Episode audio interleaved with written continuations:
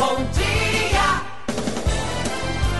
Marilei. Muito bom dia, um ótimo dia para você que nos acompanha aqui na nossa Rádio Metropolitana, 22 de agosto de 2023. Seja muito bem-vinda, seja muito bem-vindo ao nosso radar noticioso com muita informação, prestação de serviços à comunidade do Alto Tietê, no Brasil e no mundo, com você pelo Facebook, Instagram e YouTube. Entre lá pelo meu site marilei.com.br e hoje nós vamos falar de saúde com um convidado especial, Dr. Wagner Longo, médico cirurgião geral de urgência e gastroenterologista da clínica Consulta Fácil, que é de Mogi, formado em 1980 pela UMC, Universidade de Mogi das Cruzes, e a gente estava falando aqui sobre as transformações da medicina e os avanços né, dos últimos tempos. Dr. Wagner Longo, é um prazer recebê-lo. Tudo bem? Tudo bem, muito obrigado. Bom dia para o Dr. Wagner. Primeiro explicar, doutor, o que é um cirurgião geral de urgência? Cirurgias são divididas em três: eletiva, de urgência e de emergência. A Eletiva, gente... urgência e emergência. Isso. Eletiva, a gente elege o dia que vai ser operado, então não é uma cirurgia que precisa ser feita no momento, na hora. Uhum.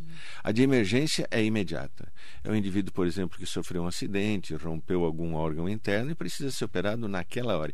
Ah, mas eu tenho outro problema de saúde. Não interessa, tem que operar para preservar a vida dessa pessoa. E a de urgência dá para pensar um pouquinho. Aí chega, eu estou com uma dor abdominal, será que é apendicite? Dá tempo de fazer exame, dá tempo de resolver em 24, 48 horas no máximo. Geralmente apendicite, qual as, as outras urgências? Uma colecistite aguda. O que, uma que é isso, doutor? Colecistite aguda é quando tem uma inflamação aguda da vesícula. Ah. Aí precisa ser retirada essa vesícula porque a gente não está conseguindo tratar com medicamentos habituais. Uhum. Aí precisa ser retirada, senão a pessoa entra numa infecção mais grave. E a pancreatite, doutor? A pancreatite é uma cirurgia. Às vezes não precisa nem de cirurgia. O tratamento, inclusive, é mais clínico. Ah, é? A, a pancreatite pode ser por vários motivos, inclusive o mais comum que o pessoal começa a, a falar sempre é quando desce uma pedrinha da vesícula hum, e vai entupir entope, o canal né? e entope. E aí o canalzinho do pâncreas que vai sair junto com o canal da vesícula dentro do intestino, ele acaba entupindo e dando uma inflamação da, do pâncreas, que a gente Uhum. chama de pancreatite. De pancreatite.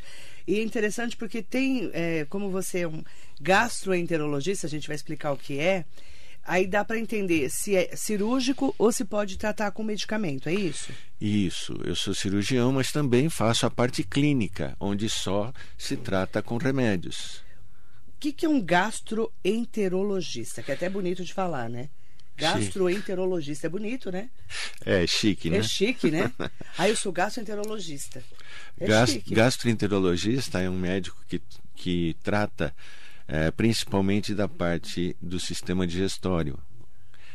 Esôfago, estômago, Hum. intestinos, intestino grosso e intestino fino. Esôfago, estômago e intestino. Isso, É isso? isso. A pessoa fala assim, doutor, eu tô com uma dor aqui na barriga. Mas a barriga, às vezes não é a barriga, né, doutor?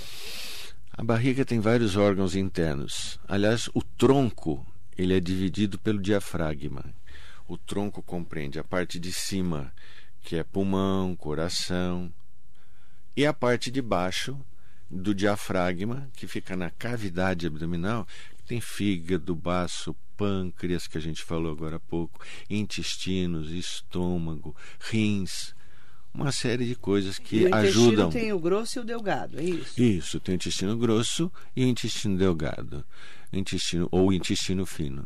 Ou fino. É. Aí a- as pessoas falam assim, tô com uma dor de barriga. Que dor é essa, não é, doutor? Tem algumas particularidades. Cada tipo de órgão tem um tipo diferente de dor. Tem o histórico desde que você começou até a dor, o tipo de dor que você tem, se é cólica, facada, pontada, agulhada, beliscão, apertão, uma série de coisas, pode indicar para a gente da onde que está vindo, a localização da dor. Na, na barriga, se é mais na parte de trás, se é mais na parte da frente, se é na parte de cima, per- perto do, do osso do externo, que é aqui bem Aquela em cima, ponta, né? aquela ponta do osso do externo que chama apêndice chifoide. E tem o esôfago também, né? O esôfago é um órgão, é um tubo que liga a boca até o estômago. A nossa digestão começa a partir da boca, todo mundo aprende isso desde Na escola. prim- primeiro grau, né? Na minha época primário, desde o primeiro grau, que a, a digestão começa na boca, através da saliva que já vai eh, envolvendo os alimentos, ajuda na passagem do alimento da boca para o estômago. E o esôfago é um tubo que vai da boca, liga a boca até o estômago, passando por trás do coração, juntinho lá da coluna, lá atrás. E, e o que, que espe- ele serve para descer o alimento, a água, é isso? Isso. Ele- todo o sistema digestório tem uma motilidade, ele se mexe. Então, como se fossem ondas empurrando a alimentação cada vez mais para frente. E aí a gente vai absorvendo o que o corpo precisa e deixando passar aquilo que o corpo não precisa. A gente fala muito da, do peristaltismo, né? Isso é o peristaltismo, é o movimento do intestino que fica fazendo com que o alimento vá cada vez mais para frente. Por isso que falamos tanto, quando se fala em saúde e qualidade de vida com médicos, da importância de uma alimentação equilibrada. É isso, doutor? A gente é o que a gente come. Se a gente come coisas muito gordurosas, vai absorver muita gordura e vai fazer mal para o resto do corpo. Vai começar a entupir os vasos, artérias, veias. Se a gente come só verduras também, eh, vai ficar faltando proteína. Nós temos que, que complementar ou com soja ou com carne para a gente poder ter uma musculatura mais forte. Então, através do sistema digestório, através do esôfago, estômago, o intestino, a gente vai absorvendo tudo do meio ambiente para fazer o nosso corpo ficar cada vez mais forte.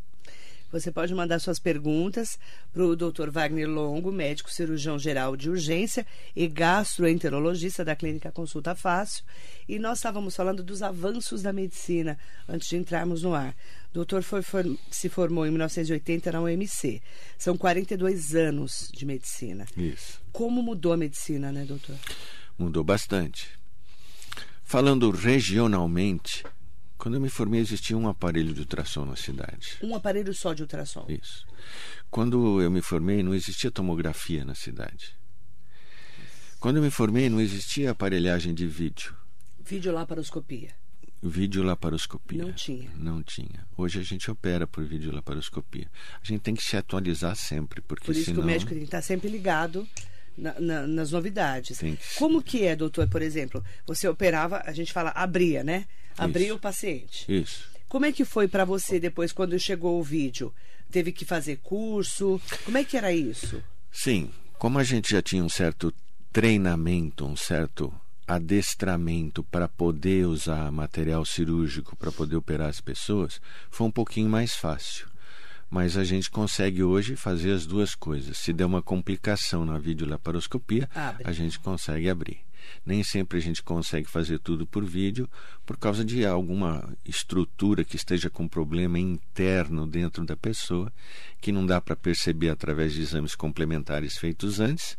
Então a gente acaba tendo que parar com a videolaparoscopia e, a, e ter que abrir o doente, como você falou. É, porque às vezes a gente fala, nossa, teve que abrir porque foi uma emergência, ou deu uma complicação, Isso. ou não conseguia chegar no órgão, não é? Isso, às vezes a pessoa já teve alguma patologia prévia que deixa, por exemplo, tudo grudado. Você vai operar uma vesícula, por exemplo. Aderência, não é? cheio de aderências internas que fazem com que o- a gente não consiga chegar na vesícula direito, demore muito tempo para se fazer por vídeo, é, possa perfurar algum outro órgão que a gente não deseja que aconteça, então a gente fala, não, vamos parar por vídeo, vamos começar a fazer é, por uma cirurgia, uma incisão na pessoa para que ela possa sair é, com um corte um pouquinho maior, porém com muito mais segurança. Por que, que tem tanta cirurgia hoje de vesícula, doutor Wagner Longo?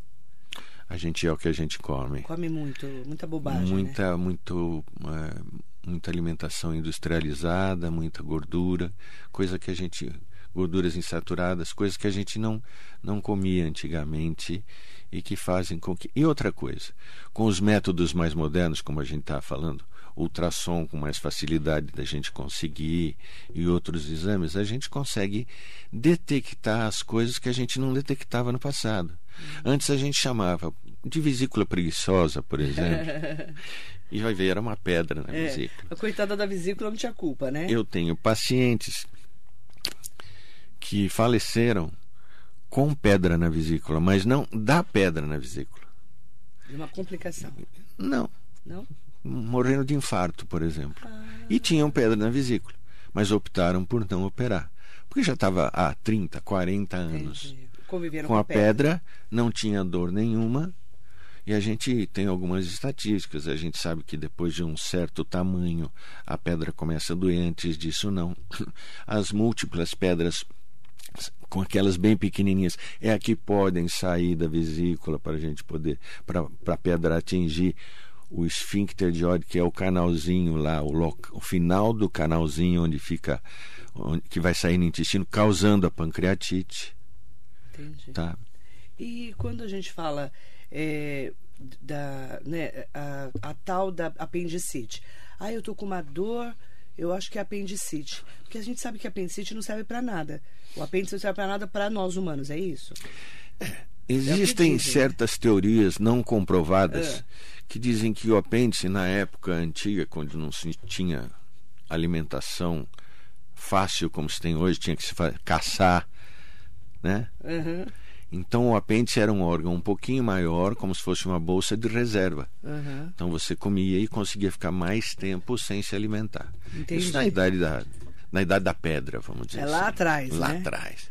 Só Hoje que em dia a gente sabe que o apêndice é um órgão que tem um, um, um monte de células linfáticas que ajudam na proteção, na defesa do organismo, mas que pode, a gente pode viver sem o apêndice normalmente, e por normalmente. que, que ele dói, inflama? O apêndice é como se fosse um dedo de luva. Ele não é maciço como um dedo comum, é um dedo de luva, ele é oco por dentro. Às vezes um fecalito, que é uma pedrinha, pode entupir o apêndice. Pode ser por via hematogênica também, uma bactéria que vai lá e inflama o apêndice. Isso é muito raro, mas pode acontecer. E aí, quando esse dedo de luva está entupido e lá nas fezes nós temos muitas bactérias, começa a inflamar, inflamar, inflamar. E se não sair essa rolha, essa pedrinha que fica entupindo o dedo de luva, aí nós temos apendicite, que às vezes supura e às vezes não. Que é grave aí. Aí é grave porque quando supura. Desculpa. Quando supura, ah, começa a eh, ficar com fezes e pus dentro da cavidade. Aí é perigoso. Aí é perigoso, tem que ser operado quanto antes. Urgência. Aí é urgência. Aí entra na urgência. Entendi. Por isso que às vezes a pessoa fala, ah, eu estou em observação para ter certeza se é apendicite. É isso? Sim, hoje em dia, também devido aos, aos métodos modernos, tomografia, ultrassom, exames laboratoriais, a gente consegue, além do exame físico, que é o mais importante, além do exame físico, ter certeza que aquilo não é um apendicite. Antigamente existiam muito mais o que a gente chamava de laparotomia branca. O que é uma laparotomia branca? Quando você abre e não, não encontra aquilo que a gente esperava. Então vai ver, não era um apendicite. Era um cisto de ovário roto numa mulher. E Que é aí um cisto de ovário roto. o ovário pode formar cistos. Ele- os cistos ficam cheios de líquido dentro, como se fosse uma, uma bolha de queimadura. Só logicamente não é Entendi. queimado. Uhum. Forma lá. E essa bolha se rompe. Esse líquido irrita por dentro o abdômen. E imita, falando um português claro, imita uma apendicite. Hoje em dia, como a gente tem tomografia, a gente consegue enxergar isso antes de operar. Então, muitos apêndices hoje não são feitos, porque não eram apêndices. Por isso que fala que imita. Isso. Interessante. É, nós estamos conversando com o Dr. Wagner Longo, médico cirurgião geral de urgência e gastroenterologista da clínica Consulta Fácil. Doutor, quando que eu tenho que procurar um gastro? Que eu tenho que fa- falar assim, ah, eu tenho que ir lá na, na clínica Consulta Fácil procurar um gastro. Quando eu estou com dor aonde? No estômago. Quando está com dor de abdômen, Uma dor que você não sabe o que é. na barriga, Porque a gente tem uma mania, é né, uma- doutor? hum. Não, te- desculpa te interromper. A gente tem uma mania de, ah, eu tô com dor de estômago, toma omeprazol. sim. Tô com dor não sei o quê, toma omeprazol, não é, doutor? Não é bem assim, tem certos detalhes, né? Não pode ficar se Só automedicando, porque toda senão, hora. às vezes você tem uma dor de estômago, porque a bile volta para o estômago. Então a gente chama de gastrite alcalina. O que, que é bile? Bile é a- o produto que é fabricado pelo fígado e vai pelo vai na vesícula, da vesícula sai por esse canalzinho que chama colédoco e vai parar no, no intestino para poder Fazer digerir ali- isso, para poder fazer a digestão. Aí a bile dá um. Ao invés de sair no intestino, no comecinho do intestino e ir para frente, É. ela volta para trás. A bile é alcalina. E a gente fabrica ácido no estômago. O que, que o omeprazol faz? Diminui a quantidade de ácido. Se você põe uma coisa alcalina, que é o contrário do ácido, e ainda toma omeprazol, você vai piorar da dor em vez de melhorar. Então não são todos os casos que a gente deve dar A esses, esses E aí eu tô com dor, não sei o que é, procuro o gastro. Isso. Além da dor, É. você pode ter náusea, vômito, Pessoa que vomita demais. sangramentos. Sangramento é importante para a gente diferenciar um, um Sangue dos nunca é bom, né, doutor? nunca é bom no Nunca. sistema digestório. No, digestão- no sistema digestório. Eu falo por isso. Isso. Porque é, sangue é, é. A pessoa, por exemplo, vomitou sangue, Ah, defecou isso sangue, nunca é bom. nunca é bom. Precisa Procurar procurar um saber o que está acontecendo. E aí, geralmente, a pessoa chega no seu consultório lá na clínica e fala o que para você? Doutor, tô com dor. Tô com dor. Aí eu começo a investigar. Que tipo de dor? Como é que começou? Há quanto tempo? O que, que você já fez para melhorar essa dor? Uhum. Ah, tem só dor, é acompanhado de náusea, vômito. Como é que está o trânsito intestinal? Mesmo que ele com uma- chegue com uma queixa gástrica, eu preciso perguntar tudo. O trânsito Depois- intestinal, eu, eu gosto dessa história de trânsito intestinal. Doutor, o que, que é um trânsito intestinal legal? Vamos lá. Trânsito intestinal é quando a pessoa evacua com frequência. Não, não, não precisa ser relógio, não precisa ser todos os dias. Desde que ela evacue sempre de uma forma pastosa para evitar machucar quando sai muito endurecida as fezes, ou com diarreia, que pode eh, ser por causa de uma infecção intestinal, por causa de uma doença mu- muito comum hoje em dia, chama síndrome do intestino irritável. Então, tem várias patologias clínicas que precisam ser investigadas. E aí, é, quantas vezes ao banheiro tenho que fazer número dois? Quantas vezes? É, por semana. Depende- Ou a cada dois dias? Depende de quanto você come. Você não é obrigada a evacuar todo dia, não é obrigada a fazer o seu intestino funcionar todo dia. Porém, eh, quando sair, tem que sair de uma forma indolor, sem sangramento, de forma pastosa. Não pode ser nem muito duro, nem muito líquido, que isso já pode indicar doença. Constipação intestinal. Que, aliás, você falou sobre me- automedicação do estômago. A automedicação do intestino é, é mais difícil para a gente de tratar, porque a pessoa fica tomando esses laxantes, laxantes, É um laxantes. perigo, né? O intestino acostuma. Aí depois fica mais difícil de tratar. A constipação, às vezes a pessoa tem o, o intestino muito, né? Muita dor, a pessoa não consegue fazer o número dois, começa a tomar aqueles laxantes. Isso. E aí você é, deseduca o intestino, é isso? Isso. Ele, ele só passa a funcionar quando você põe essa medicação, que muitas das vezes, alguns laxantes, né? é, irritam a parte interna do intestino, fazendo com que ele é, traga líquido para dentro da cavidade, para dentro do intestino, e aí você tem uma evacuação. Mas isso porque está com a mucosa interna irritada. Por isso que não pode tomar medicamento para ir ao banheiro. Não é interessante, Não é interessante. sem descobrir por que está acontecendo isso. A gente tem que descobrir sempre, tentar descobrir o porquê. Que a pessoa tem o intestino preso, por exemplo. Isso. Às vezes, só mudando a alimentação já resolve.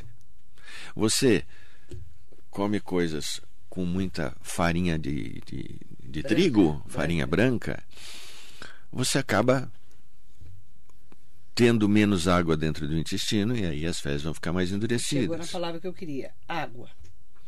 Água é importante. Quanto de água? 2 a 3 litros por dia numa pessoa Normal. normal de, e adulto de 70 a 80 quilos. Água precisa tomar. A água faz funcionar uma série de coisas. Faz funcionar o intestino, faz funcionar os rins. Tá certo? E é só água ou pode ser outro líquido?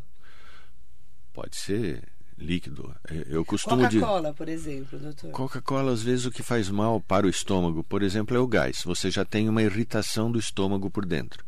Você toma o gás, distende o estômago, dói. É como se você tivesse uma afta na boca e enchesse a boca de ar. Vai doer aquela afta. Certo? Às vezes, ah, você. eh, tomando a Coca-Cola e eliminando o gás, voltando o gás para a É. boca, que a gente chama de arroto, É. então, voltando o gás para a boca, o gás que já estava lá dentro, mais o gás da Coca-Cola, ah, tomei uma Coca-Cola, agora Deu me senti alívio. melhor. Mas a Coca-Cola também tem muito açúcar, tem uma série de. A Coca-Cola Light, a Coca-Cola Zero, tem Zero. muito sódio, então para as pessoas que têm pressão alta faz mal. Então é só ajeitar. Não precisa se privar das coisas, você precisa ajeitar a sua alimentação para que você possa. Tem gente que fala pra você, doutor, eu não gosto de água. Bom, então faça suco. Suco Sem com açúcar. frutas sem açúcar. Se, se principalmente se for diabético, até pode tomar um pouquinho de açúcar. A É. gente precisa de açúcar todo dia também, mas não muito. Então, batata tem muito açúcar, doce tem muito açúcar, cafezinho é preferível tomar sem açúcar. Quanto mais açúcar você toma, mais você tem tendência a fazer o pâncreas funcionar, porque o pâncreas tem função dupla. Ele tanto é um órgão exócrino como endócrino. Ele fabrica eh, certas eh, eh, substâncias químicas que ajudam na digestão, como as, fabrica out, outras outras substâncias que são hormônios, que é a insulina, por exemplo, que ajuda na absorção do açúcar. Então, se você come muito açúcar, você força muito o pâncreas. Quando eu me formei, voltando lá atrás, a glicemia normal, o açúcar no sangue normal, a gente considerava até 110. Depois de alguns estudos e com a Caindo. população envelhecendo, a gente percebeu que se a pessoa mantiver o açúcar abaixo de 100, ou seja, de 70 a 99, a pessoa consegue preservar o pâncreas e lá na frente, quando ele tiver 60, 70 anos, não vai ter diabetes muito forte, não vai precisar ficar tomando tanta medicação. Ele mudou, né? Esse índice glicêmico. né? Mudou o índice glicêmico por causa de estudos, por causa que a população foi envelhecendo e a gente percebeu outras necessidades nas pessoas. Posso tomar água com gás, doutor? Pode, Pode? pode tomar água água com com gás. limão? Pode também se você não tiver gastrite. A gastrite é aumento de ácido no estômago, a não ser que seja gastrite alcalina que eu Que falei antes. falou. Mas se você tomar limão, li- o limão tem ácido ascórbico, que é vitamina C, que se por um lado é bom para prevenir gripe, para a saúde em geral, Uhum. quando você tem gastrite, irrita mais o estômago. Mas se a pessoa não tem gastrite normal, pode tomar. Pode tomar água com limão sem problema. Não pode se medicar com água com limão achando que vai sarar tudo que tem no estômago. Ah, a Silvia Correia. Oi, Silvia, um beijo pra você. Eu conheci a Silvia sábado, lá na festa do Clube de Campo. Um beijo, querida. Adorei te conhecer. A água com gás deve ser evitada? Não tem problema água com gás, né? Não, se Porque você não tem nada no estômago. Demonizaram água com gás um tempão.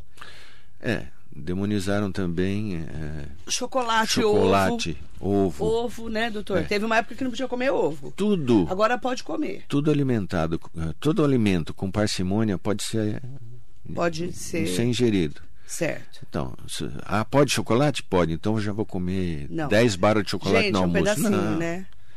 Tudo com, Tudo com com equilíbrio. É. Jacaré da Rodoviária de Arujá, bom dia. Vamos para a participação dos nossos ouvintes internautas, Silene Furlan, Sidney Pereira está aqui com a gente. Oi, Sidney. Obrigada pelas participações de vocês. Eu, eu não gosto de água, isso é muito de adolescente. Ah, não sou eu que estou falando, viu, Sidney? Eu não estou tão adolescente assim. Eu estou falando que eu ouço isso direto. A minha filha de 11 anos não gosta de água. Faço o quê? É, ao invés de virado de feijão, faça uma sopa de feijão, que tem bastante água. Ela não come. Não come sopa. É isso da idade, isso daí É. não tem jeito. Não tem o que fazer, né, doutor? Tem hora. né? Você tem filho, doutor? Tem. Então você já sabe, quando era adolescente não é fácil, né, Sidney? Sim. Não é fácil. Eu tenho um neto adolescente. Você já sabe como é que é, então. Então você já sabe. Mariso Meoca, Tilha Greco. Os problemas gastros que tem hoje é devido a muitos remédios que tomamos. Porque hoje tomamos remédio por nossa conta. É ver- Muita gente se automedica, que é o que o doutor falou, né? Ó, a Silvia fala assim: os pólipos no intestino e outros órgãos levam necessariamente a um câncer? Por que eles aparecem, doutor? Após sua retirada, de quando em quanto tempo o exame específico deve ser refeito? O que, que é um pólipo? Um pólipo, para se entender, é como se fosse uma pinta, uma verruga, só que na parte interna do intestino. Então, os pólipos podem ser hiperplásicos e outros tipos de pólipo. O adenoma, por exemplo, é um pólipo que pode virar um câncer. Já o hiperplásico não vira. Por isso que qualquer sinal de alerta, dor, eh, sangramento intestinal, é interessante sim fazer uma pesquisa através de colonoscopia para ser para se verificar se tem pólipo ou não. Dependendo do tipo de pólipo, tem que se repetir depois de um ano. Se, se o pólipo for benigno, aí pode esperar um pouco mais. Quando que eu tenho que fazer colonoscopia? A partir de quantos anos? É, alguns serviços dizem a partir de 45, outros dizem a partir de 50. Sim, Mas, se depende. você tem sangramento, com 28, vai fazer com 28. E se tem também casos de câncer na família, Se tem casos de câncer na família, hoje tem exames de sangue também que podem ser verificados.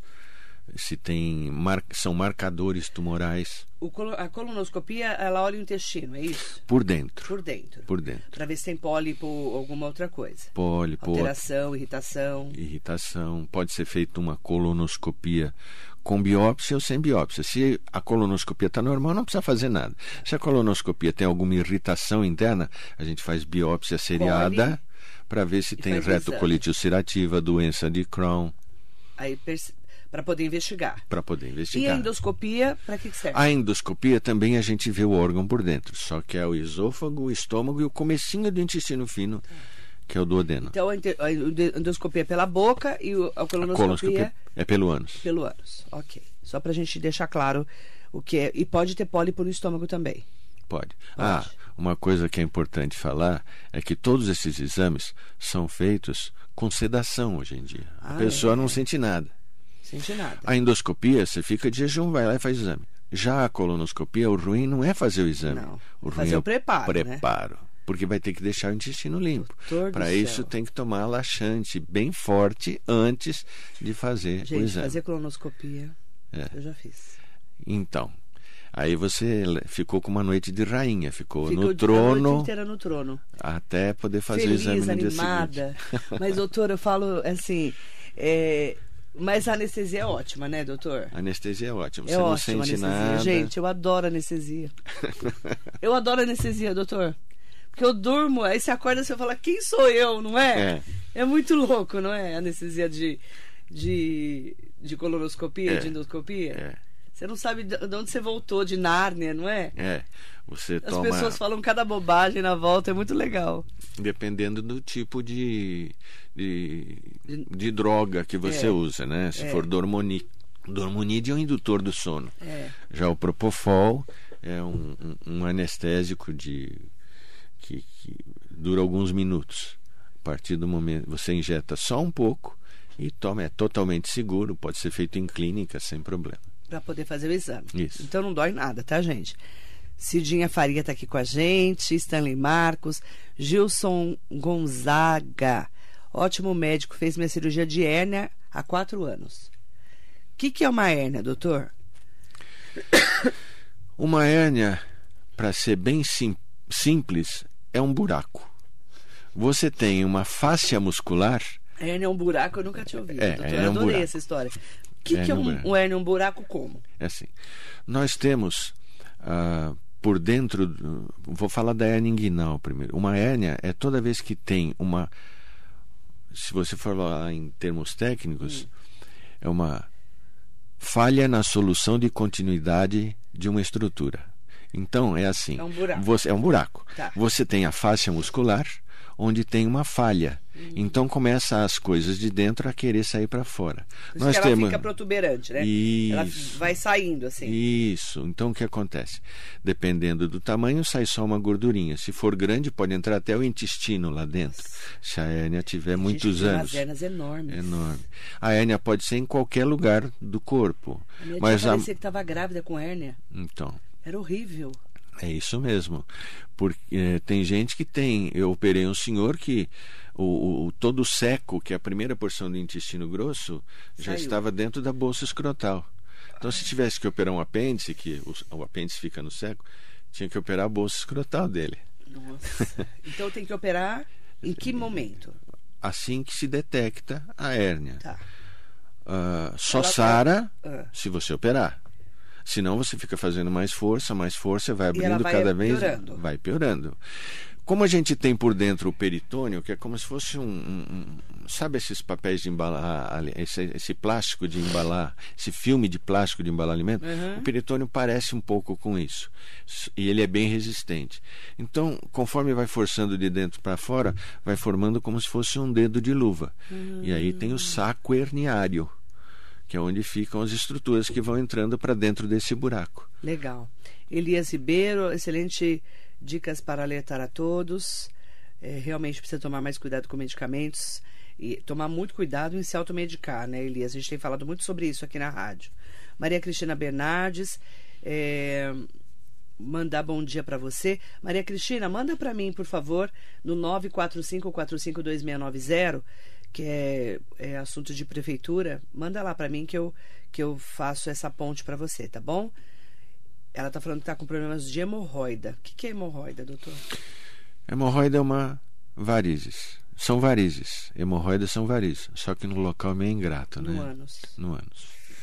Então, o que né, acontece? doutor? é, por alguma eh, disfunção da estrutura local, do esfíncter ou dos próprios vasos, eh, começa a dilatar as veias ao redor do ânus. Sangra muito. É um dos motivos de ter sangramento do sistema digestório, sangramento operar? baixo. Depende, são vários graus de, são vários graus de É. hemorroida. Tem, Depende do grau. tem 1, 2, 3 e 4. Hemorroida 4 tem que operar, hemorroida 3 tem que operar. Já 1 e a 2 eu prefiro fazer o tratamento clínico. Eu sempre falo para o paciente, é preferível fazer o tentar o tratamento clínico do que operar. Eu sou um cirurgião que não gosta de operar. Ser um cirurgião, cirurgião que não opera, não gosta de operar desnecessariamente. Isso. É isso. Eu sou um cirurgião que não gosta de operar. Então, o que, que a gente faz? A gente trata clinicamente esse hemorroide e vê se melhoram os sintomas. Se não melhorar, aí a gente parte para a cirurgia. Por quê? Porque o vaso está dilatado. Mas a gente não vive sem vaso. Vai, vão se formar novos vasos e vai formar nova hemorroida. Quando está num grau muito avançado, aí vale a pena operar. Tá. Porque você Senão opera você e tira, senão você trata, regride para não formar novas hemorroides. Senão Entendi. lá na frente você vai ter que operar. O que, que dá hemorroida, novo. doutor? É pimenta? Pimenta não é só a pimenta. A pimenta assim, ai, não pode comer pimenta, dá hemorroida. Você já ouviu falar, doutor? já muitas Então, vezes. mas eu como pimenta, eu não tive hemorroida, graças a Deus. Então, a, a, a hemorroida não dá em quem quer, só em quem tem certas alterações da estrutura anatômica.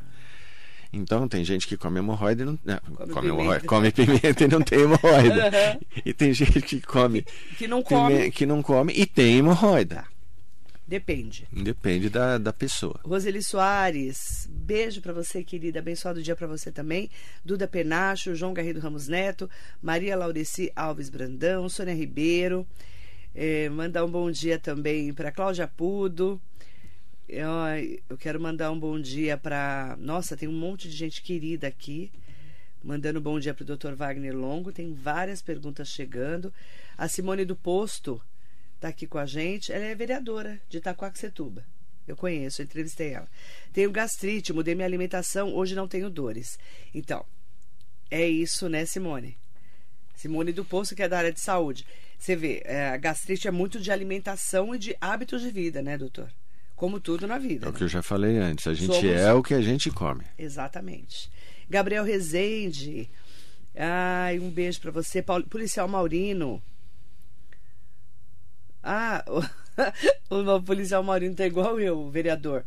Também tomo muita água com gás. Eu também tomo. Uma época, doutor, um médico falou assim pra mim: não pode ficar tomando água com gás desse jeito. Eu fiquei com aquilo na cabeça, né? Porque eu tomo água com gás todos os dias. Tomo água normal também. Mas aí depois é, eu descobri que não tem problema, né, doutor? Não, não tem problema. Tem certas O pessoas que tá tomando. preocupado. Tem certas pessoas que tomando água com gás vai formar mais gases dentro do intestino. Tem certas pessoas que compensam isso com eh, reações químicas internas dentro do intestino e que não tem nada. Já até acostumou até, É. né? Eu, eu já tô acostumada, inclusive. Mandar bom dia pro Fernando Barreto. Bom dia também para Nossa, tem várias pessoas queridas. O Lucas, neto do Dr. Wagner Longo, conhece? É um adolescente? Quantos anos? 20. Adolescente? Adolescente barra adulto, né, doutor? Já está fazendo faculdade. Mas ele, mas ele, ele toma água? Toma. Ah, ele toma água. Então tá bom. Tá fazendo faculdade já? Nossa, já tá. Em Santa Catarina. Nossa, ele Tá faz o que lá? Ele faz engenharia da computação. Ai, que legal. Bom dia, Lucas. Sou o neto dele. Gostaria de mandar um abraço e falar que estou ouvindo a entrevista antes de ir para aula. Ai, que lindo. Um beijo, Lucas. Um beijo para você. Nossa, você tem neto, neto de 20 anos, doutor. Que, que bacana. Um beijo para você, tá? O Edgar Melo está aqui com a gente, mandando um bom dia especial. Em nome dele, agradecer a todas e todos que estão com a gente, tá? E eh, as pessoas estão me perguntando onde o doutor atende. Eu vou explicar para vocês onde ele atende. Na clínica Consulta Fácil, o doutor atende lá, né, doutor? Vou sair daqui e vou para lá daqui a Já vai, pouco. pra- vai trabalhar, vou libertar ele já já. Porque eu tenho, que- eu tenho que trabalhar, né, Ariane? Senão a Ariane mata eu. É Rua Engenheiro Gênio Mota, 190, no centro de Mogi.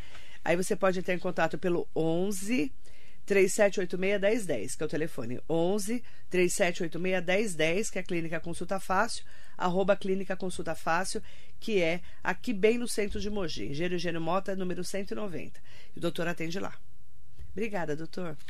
Eu que agradeço Adorei a a entrevista, oportunidade. viu? Se precisar de alguma coisa, espero que não Espero- precise da parte falar, profissional. Espero que eu não precise de na- nada profissional, mas amém. Obrigada, viu? Tudo de bom para vocês todo e todo mundo que assistiu a gente. Muito e um obrigada. abraço para o meu neto também. Um beijo no Lucas, querido. Agradecer em nome dele a todas e todos que estão com a gente na Metropolitana. Bom dia.